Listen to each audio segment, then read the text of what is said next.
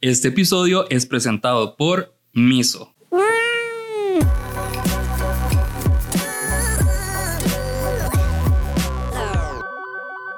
Hola, hola, ¿qué tal? Esta vez estoy acá grabando desde la casa de Dani Zúñiga que me prestó el espacio para venir a grabar con Juanjo Muñoz, que es la mente detrás de Miel Feroz y de un otro montón de proyectos más muy chivas, entre ellos un gimnasio de chicas que se llama Misfit. Mist, ajá, M-I-S-T. Para mí ese es un nombre brillante en realidad. Pero bueno, Saluda. Eh, hola, ¿cómo están? Sí, este, yo soy la mente detrás de, de, Miel Feroz, de otros proyectos como ese gimnasio, como Épico Podcast. Tengo otras cosas ahí cocinando de camino, trabajo con emprendedores y con negocios.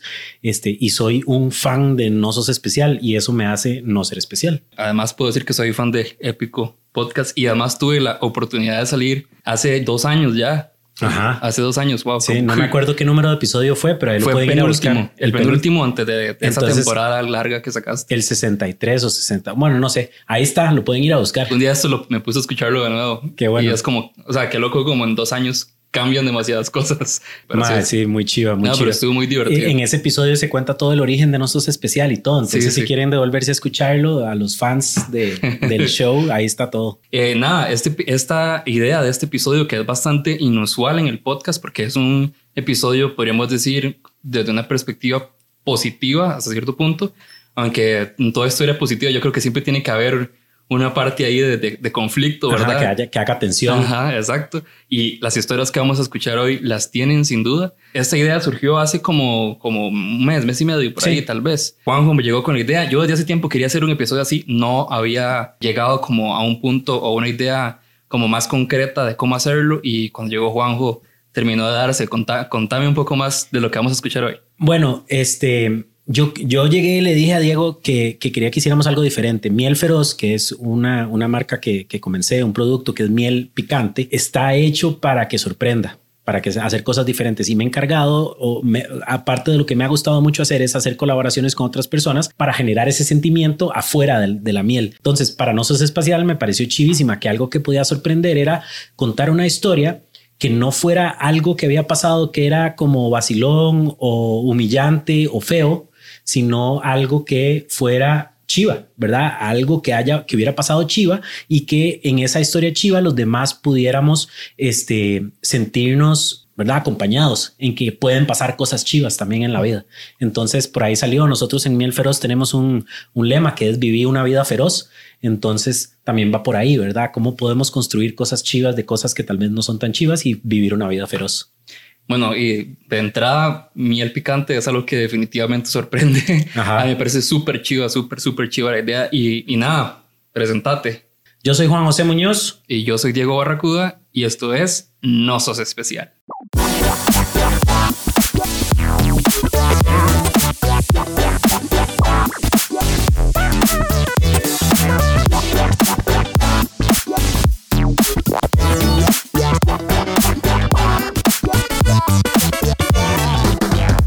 Antes de presentar la primera historia, les voy a explicar un poco la dinámica. Juanjo todavía no ha escuchado las historias que seleccionamos eh, para este episodio, que por cierto, las, las seleccionadas, ¿qué se van a llevar? Las tres, tres historias, ¿verdad? las tres. historias que quedaron seleccionadas se van a llevar un sampler pack de miel feroz, que es una botella pequeña de vidrio de 70 gramos de cada uno de los cuatro sabores para que puedan probar este, de ahí todo lo que hacemos con miel feroz y, y ojalá lo incorporen en su día a día. Buenísimo. Ok, entonces vamos a escuchar la historia. Juan no las ha escuchado todavía, entonces él las va a escuchar y vamos a reaccionar. Vamos a tener reacciones reales eh, en tiempo real. Exacto.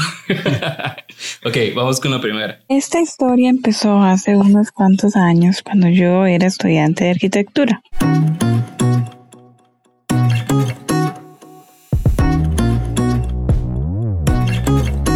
En aquel entonces eh, tenía un proyecto final muy importante para el cual tenía que hacer una maqueta bastante elaborada. Entonces era mucho trabajo de muchos días, noches de desvelo completas y más planos y demás, ¿verdad? Todo un proyecto final. La cuestión es que eh, yo tuve la genial idea de irme a trabajar a hacer todo este proyecto a Esparza Punta Arenas, de donde soy oriunda. Bueno, llegó el día de la entrega final, entonces tuve que coger un bus de Esparza a San Pedro y resulta que La maqueta era tan grande que yo no la podía como llevar en el regazo, sino que necesitaba un asiento para ella solita. Entonces tuve que pagar un tiquete para que el chofer no me pusiera trabas y poder llevar la maqueta sentada a la par mía. Bueno, pues resulta que yo iba ahí en el viaje ya trasnochada como por tres o cuatro días, medio dormía, medio oída. El bus empezó a llenar en el camino, se empezó a llenar un montón y en una de tantas este ya iba tan lleno que ya iba gente a la par mía, ¿verdad? De pie. Bueno, la par de la maqueta, porque no, no me dio la jupa en ese entonces para poner la maqueta en la ventana, sino que yo iba completamente en la Matrix y yo iba al lado de la ventana y la maqueta al lado del pasillo. Bueno, la cosa es que en un frenazo del bus, un hijo de puta cayó encima de la maqueta. Un caballero, digámosle caballero, un muchacho cayó encima de la maqueta. Mientras que este muchacho caía encima de la maqueta, yo nada más escuchaba todos los palitos de balsa, el cartón, todo aplastarse y crujir. Y ante mis ojos pasaban todas las horas y noches de desvelo, ¿verdad? Entonces yo entré como en shock, no podía ni respirar, no podía ni hablar, no supe ni qué hacer, quedé como muda por minutos y el man nada más me volvió a ver, se me quedó viendo la cara, yo no me puedo imaginar la cara que yo le hice y se paró y se fue. Apenas pude llegar al apartamento, eran tanta zozobra y en el shock que yo iba, lo único que hice fue llorar y llorar y llorar como por dos horas y yo no sabía ni qué hacer, ni para dónde agarrar. Ya yo pensaba que me iba a quedar en el curso porque, bueno, la maqueta era un desastre, pedazos quedaron botados en el camino y ya, bueno, eso fue. Entonces ya agarré donde no pude fuerzas, de donde no sé qué tenía, porque de verdad estaba muy, muy trasnochada.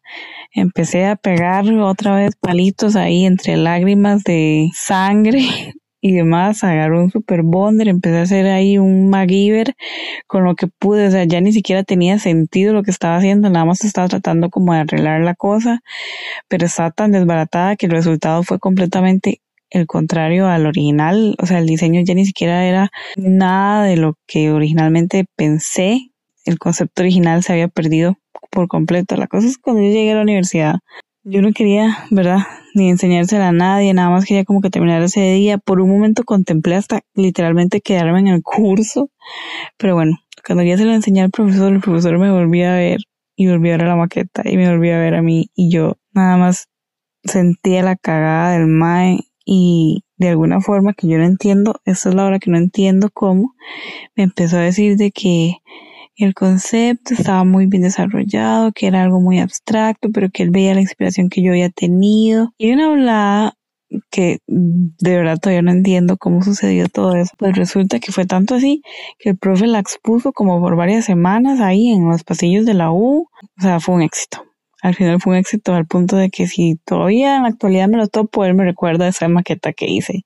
Quiero rescatar, creo que tres cosas de esta historia. Una, que siempre hay algo que uno puede hacer para arreglar algo. La mayoría de la gente hubiera llegado, hubiera dicho, di profe, se le cayó un más encima en el bus y dice, sorry, esto fue lo que entregué. Pero siempre hay algo que uno puede hacer, ¿verdad? Hay que como echarse, respirar y hacerlo.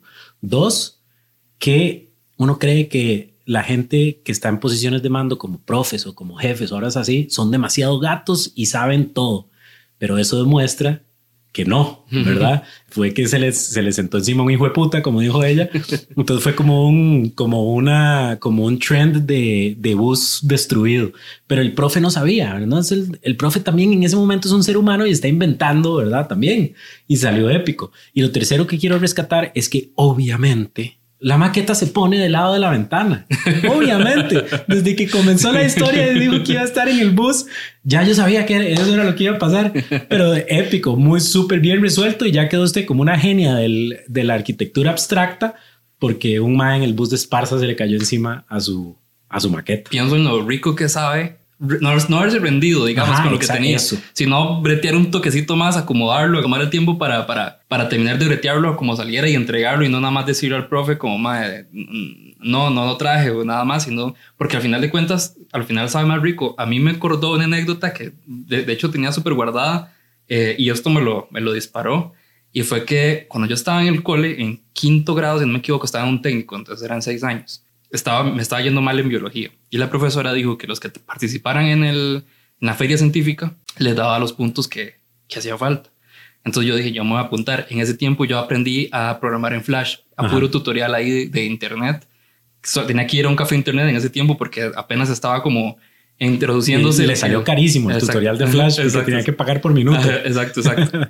Entonces a mí se me ocurrió hacer un proyecto que era sobre parques nacionales, programado en Flash con, ¿cómo era que se llamaba? Eh, Action Script, era como la programación de, de, Flash.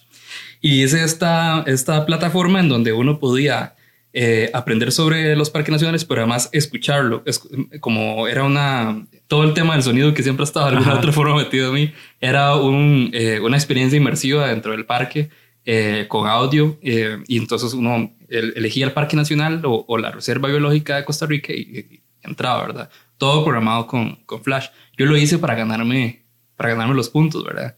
Cuando hacen la feria del cole, la gano ¿verdad? Con, con, bueno, gano la parte de tecnología, la gano yo. Entonces, cuando uno la gana, va a eh, la competencia regional, ¿verdad? Para la regional hay que bretearlo más, ¿verdad? Y yo, yo estaba súper cansado. Yo dije, es como, yo nomás ya tengo los puntos. O sea, con, con haber participado en el cole, ya tenía los puntos. Yo, ¿para qué voy a seguir haciendo esto? Y mis, mis papás me decían, madre, no, siga, siga dándole, siga haciéndolo. Y en un toque yo estaba casi como esa hora que uno está llorando y riendo porque ya, ya, no, ya no quiere hacer más, o sea, como que ya está demasiado cansado, porque era bastante brete, ¿verdad? Y además no era brete que se hacía en, en, las horas del cole, sino que se hacía hasta después. Ma, agarro fuerzas, termino de bretear lo que había que hacer para, para poder participar en el otro y termino ganando el regional. Ma, ya, ya así me pompié, yo dije, es como, ma, está chivísimo. Lo sigo breteando, ahora hay que ir a la, a la, a la nacional, a la Feria Científica Nacional, que es en la UCR eh, expuse la vara, y no fui, no fui ganando la Feria Nacional. Y no quería hacerlo. Esa es la vara. Con un poquito más de esfuerzo, aunque uno esté cansado, llega a ser el, ganador de una competencia de feria científica, que es importantísimo. Además, en Costa Rica le dan demasiada pelota. Sí, sí, exacto. A, solo por, por, por hacer ese, ese toquecito. Y además uno hasta se gana plata y todo. O sea, es como que de verdad todo el esfuerzo es como, madre, para un chamaco ganarse plata es como, uy, madre, todo ese esfuerzo de verdad me, me, devolvió algo. Además de que cuando yo fui, madre, al final no, nunca me fui por programación, pero recuerdo que cuando yo subí a la tarima para que me entregaran el premio, la gerente así general de Intel, lo primero que me dijo así cuando me, cuando me abrazó, me dijo, lo espero en Intel. Y, madre, qué picho. y no estamos en Intel. No estoy en Intel, obviamente. porque la vida es así, pero. Algo más para que sepan de Diego: no solo es podcastero, no solo tiene hits virales en YouTube, sino que también es ganador a nivel nacional de feria científica y cotizado por las empresas multinacionales más grandes. y no quería. Y no, quería, además, y no quería. Hay que hacerlo todo. Más, sí, hay que, hay que bretear ese final. Hay que darle hasta que, hasta que llore sangre, como dijo esta hasta que llore sangre. Bueno, tal vez no lloren sangre. Yo creo que eso es un problema médico grave. Sí, sí, yo creo que deberían correr los hospitales y les pasa. ok, vamos a escuchar la siguiente historia. Hola, soy André. Esta historia es de cuando mi papá, mi mamá y yo hicimos de tripas corazón.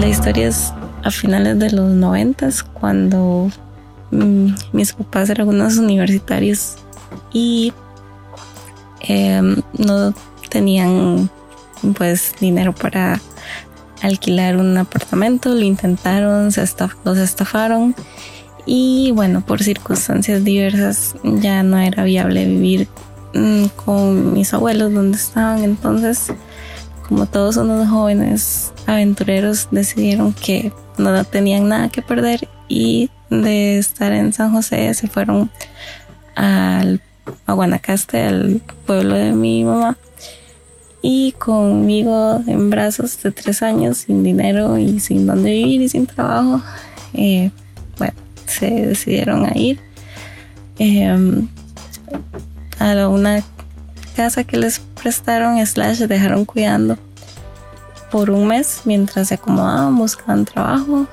y bueno, pasó que eh, en ese mes lograron acomodarse un poco, por lo menos en cuanto a la búsqueda de un trabajo que encontró mi papá.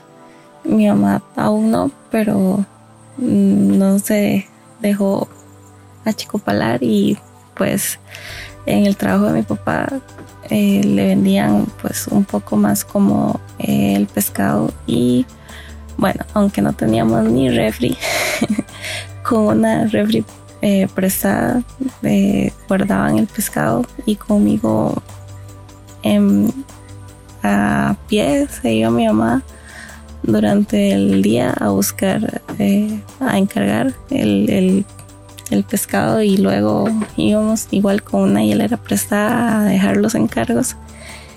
Y bueno, eso durante dos meses. Luego, eventualmente, nosotros nos fuimos acomodando. Eh, mi mamá consiguió otro empleo, mi papá también. Entonces, bueno, fue una época complicada, pero pues logramos hacer de tripas corazón los tres juntos. Y bueno, así como me pasó a mí y salimos adelante, le puede pasar a cualquiera y porque no somos especiales.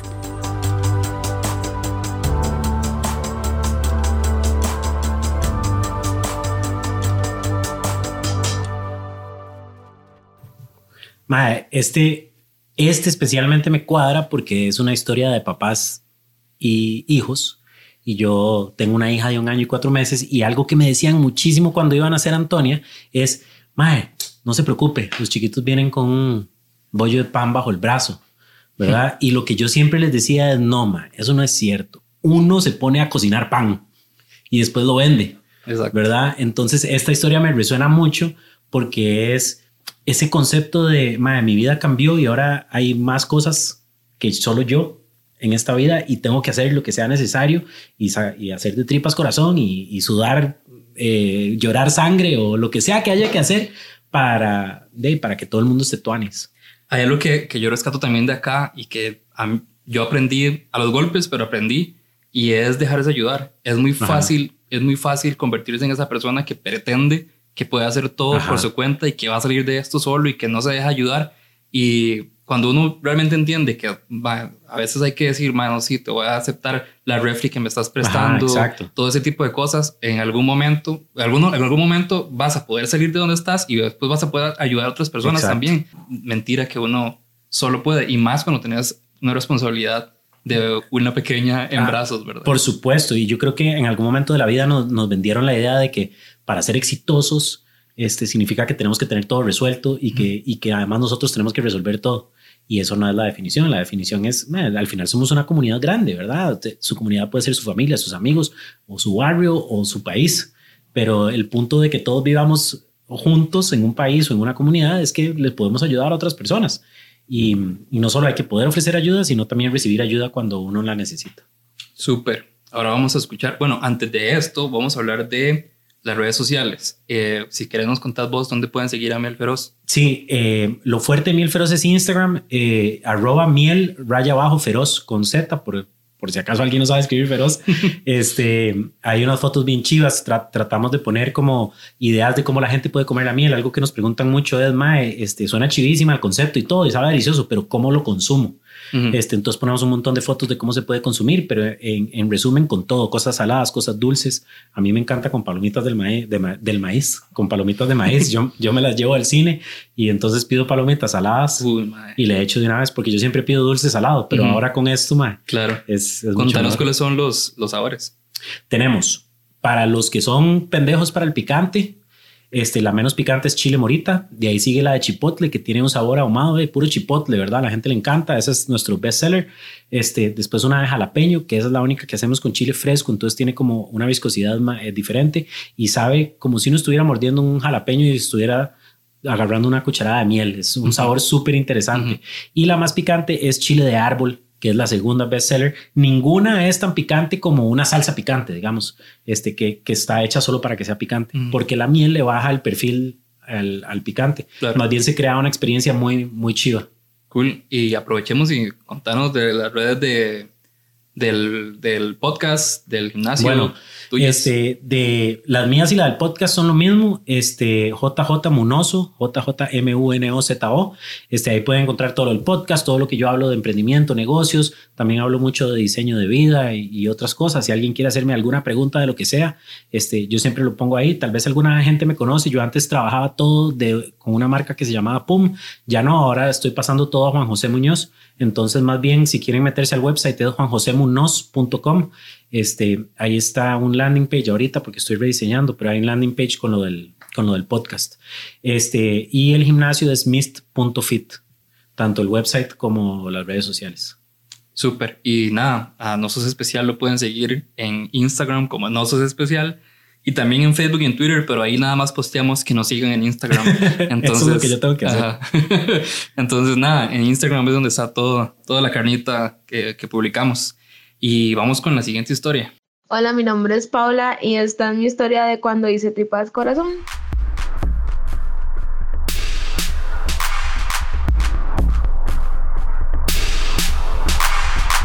Yo me hice novia de, de un maecillo cuando estaba muy chiquitilla. De hecho, tenía 17, iba a cumplir 18, pero siento que a esa edad uno como que no, no sabe. Y más que su primer novio, y más que uno cree en el amor, y yo soy una enamorada de mierda, mae. Entonces, yo era así, la enamorada del mae.